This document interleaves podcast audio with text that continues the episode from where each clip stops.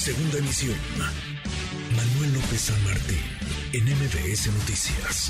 La otra cara de la moneda. Le agradezco estos minutos al senador Emilio Álvarez y Casa, senador integrante del Grupo Plural. Emilio, ¿cómo estás, senador? Muy buenas tardes.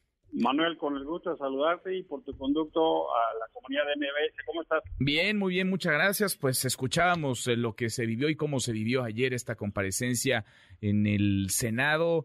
No sé, no sé con qué sabor de boca te quedas porque hubo literalmente de todo, sí hubo uno que otro dato, hubo posicionamientos muy bien argumentados de un bando y de otro, lo pongo en este término de bandos porque parece que están confrontados, enfrentados casi a muerte unos y otros, pero también hubo pues hubo insultos, hubo groserías. ¿Con qué sabor de boca te quedas, senador? Mira, yo pienso que tiene que entenderse que exigir a las Fuerzas Armadas que rindan cuentas no es faltarles el respeto.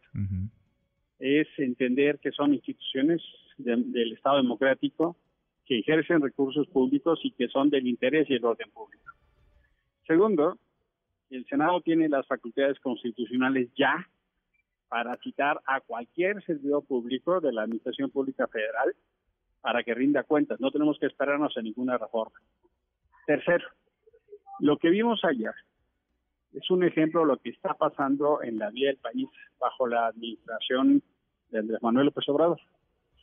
Eh, hace dos semanas se acordó que las eh, Fuerzas Armadas tendrían control parlamentario y que iban a rendir cuentas. Y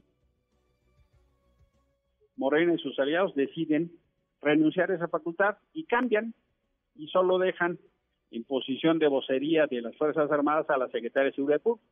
Vinieron el, general secretario, el almirante secretario como invitados de pie. Así está pasando en muchos ámbitos de la vida nacional.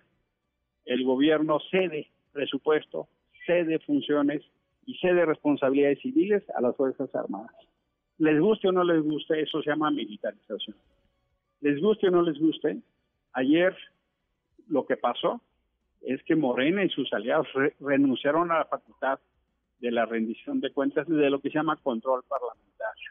Y bueno, pues por supuesto que hubo severos cuestionamientos, sí. La gran mayoría de ellos absolutamente respetuosos. Pero no están acostumbrados a que se les increpe y que se les pregunte.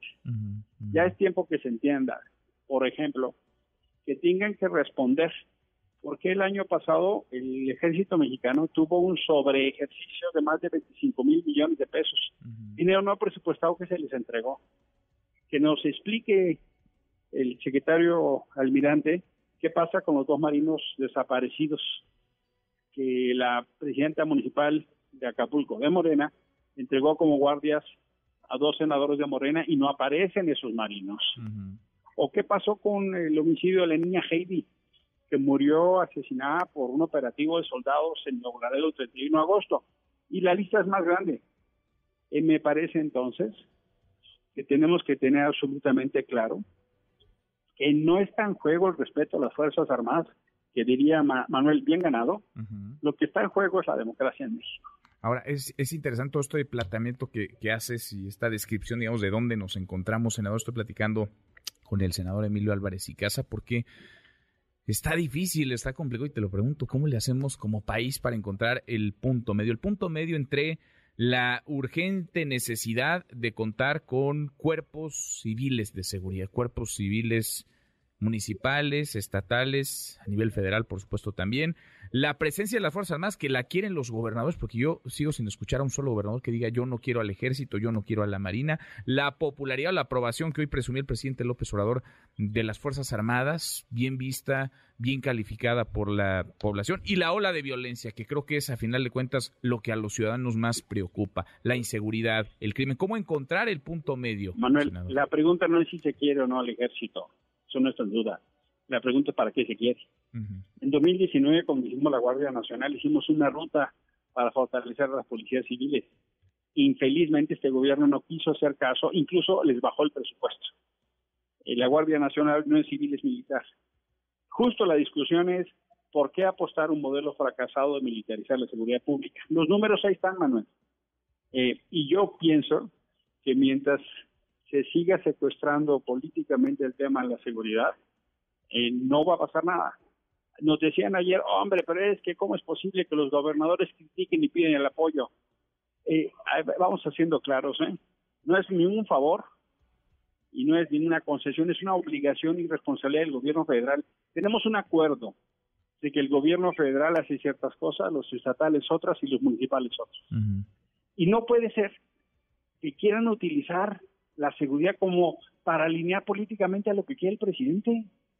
Perdón, Manuel, pero eso se llama chantaje. Mm. Eh, por supuesto que los gobernadores no solo tienen derecho, tienen la obligación de pedir la presencia del ejército y de la Guardia Nacional para garantizar la seguridad de la población.